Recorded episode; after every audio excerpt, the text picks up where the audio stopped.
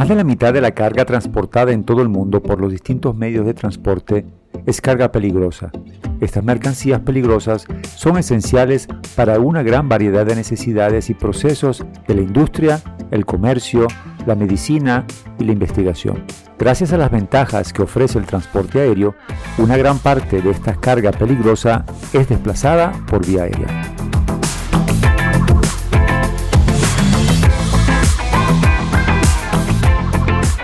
Seguridadaeronáutica.com, nuestro punto de encuentro seguro.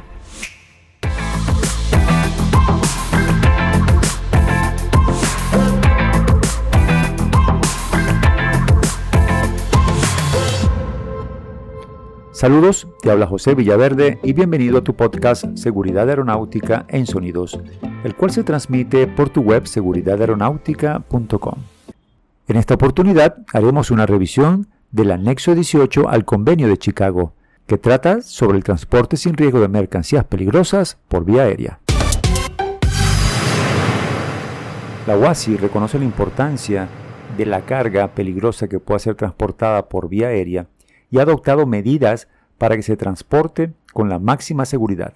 Así pues, ha adoptado el anexo 18, junto con el documento AFIM instrucciones técnicas para el transporte sin riesgo de mercancías peligrosas por vía aérea. Si bien han existido otros códigos para reglamentar el transporte de mercancías peligrosas por vía aérea, no se aplicaban o eran difíciles de imponerse en el plano internacional, y además eran incompatibles con los reglamentos y otros medios de transporte. En el anexo 18 se especifican las normas y métodos recomendados generales que han de seguir para poder transportar sin riesgo mercancías peligrosas por vía aérea. El anexo contiene disposiciones bastante estables que solo exigirán modificaciones esporádicas utilizando el procedimiento normal de enmienda de los anexos. Según este documento, los estados contratantes deben también observar las disposiciones de las instrucciones técnicas que contienen las múltiples y minuciosas instrucciones necesarias para la manipulación correcta de la carga peligrosa.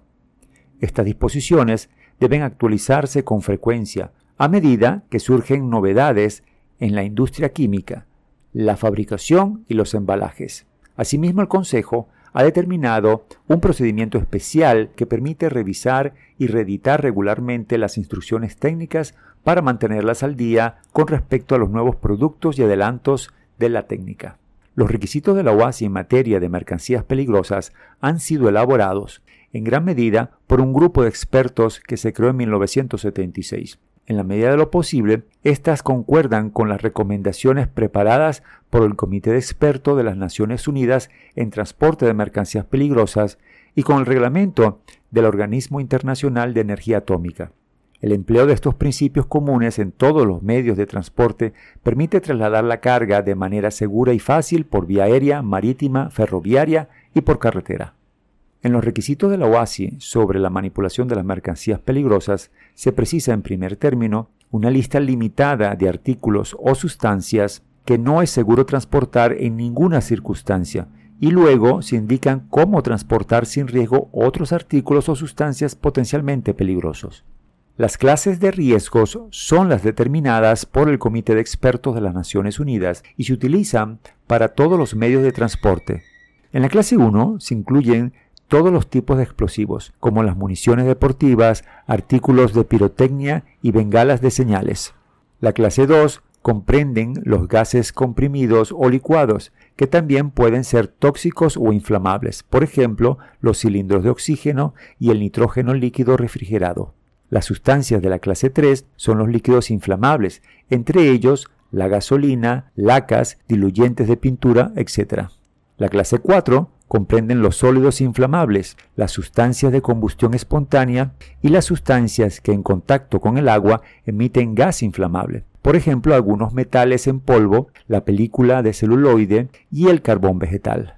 La clase 5 abarca las sustancias combuentes, entre ellas los bromatos, cloratos y nitratos. En esta clase se incluye también los peróxidos orgánicos, que son a la vez agentes oxidantes y muy combustibles. Las sustancias tóxicas o venenosas, como los plaguicidas, los compuestos de mercurio, etc., constituyen la clase 6, junto con las sustancias infecciosas que a veces pueden transportarse con fines de diagnóstico o preventivo. Las sustancias radiactivas forman la clase 7. Se trata sobre todo de los isótopos radioactivos necesarios para fines de investigación o terapéuticos, pero contenidos a veces en los marcapasos o en los detectores de humo. En la clase 8 se agrupan las sustancias corrosivas que pueden ser peligrosas para los tejidos humanos o que presentan un peligro para la estructura de la aeronave. Por último, la clase 9 es una categoría miscelánea para otras sustancias u objetos cuyo transporte por vía aérea pueden presentar un peligro, como por ejemplo los materiales magnetizados que podrían afectar a los sistemas de navegación de la aeronave. El anexo 18 y las instrucciones técnicas entraron en vigor el 1 de enero de 1983 y fueron aplicables a partir del 1 de enero de 1984, fecha en la que cabía prever que todos los estados contratantes de la OASI se habrían ajustado a los requisitos de la organización y les habrían otorgado reconocimiento jurídico. Hasta aquí el podcast del día de hoy. No olvides que puedes comunicarte con nosotros a través de nuestras redes sociales en Instagram, Facebook y YouTube como Seguridad Aeronáutica y en Twitter por arroba aerosegura. Igualmente nos encantaría recibir tus comentarios, opiniones y sugerencias sobre este podcast, así como cualquier otro tema que te gustaría que tratásemos en nuestros próximos episodios. Y por supuesto, visita tu web seguridadaeronáutica.com, donde podrás escuchar todos nuestros podcasts y encontrar varios artículos en nuestro blog. Como siempre, un fuerte abrazo en la distancia y cuídense mucho para que juntos volemos en un próximo podcast de Seguridad Aeronáutica en Sonidos.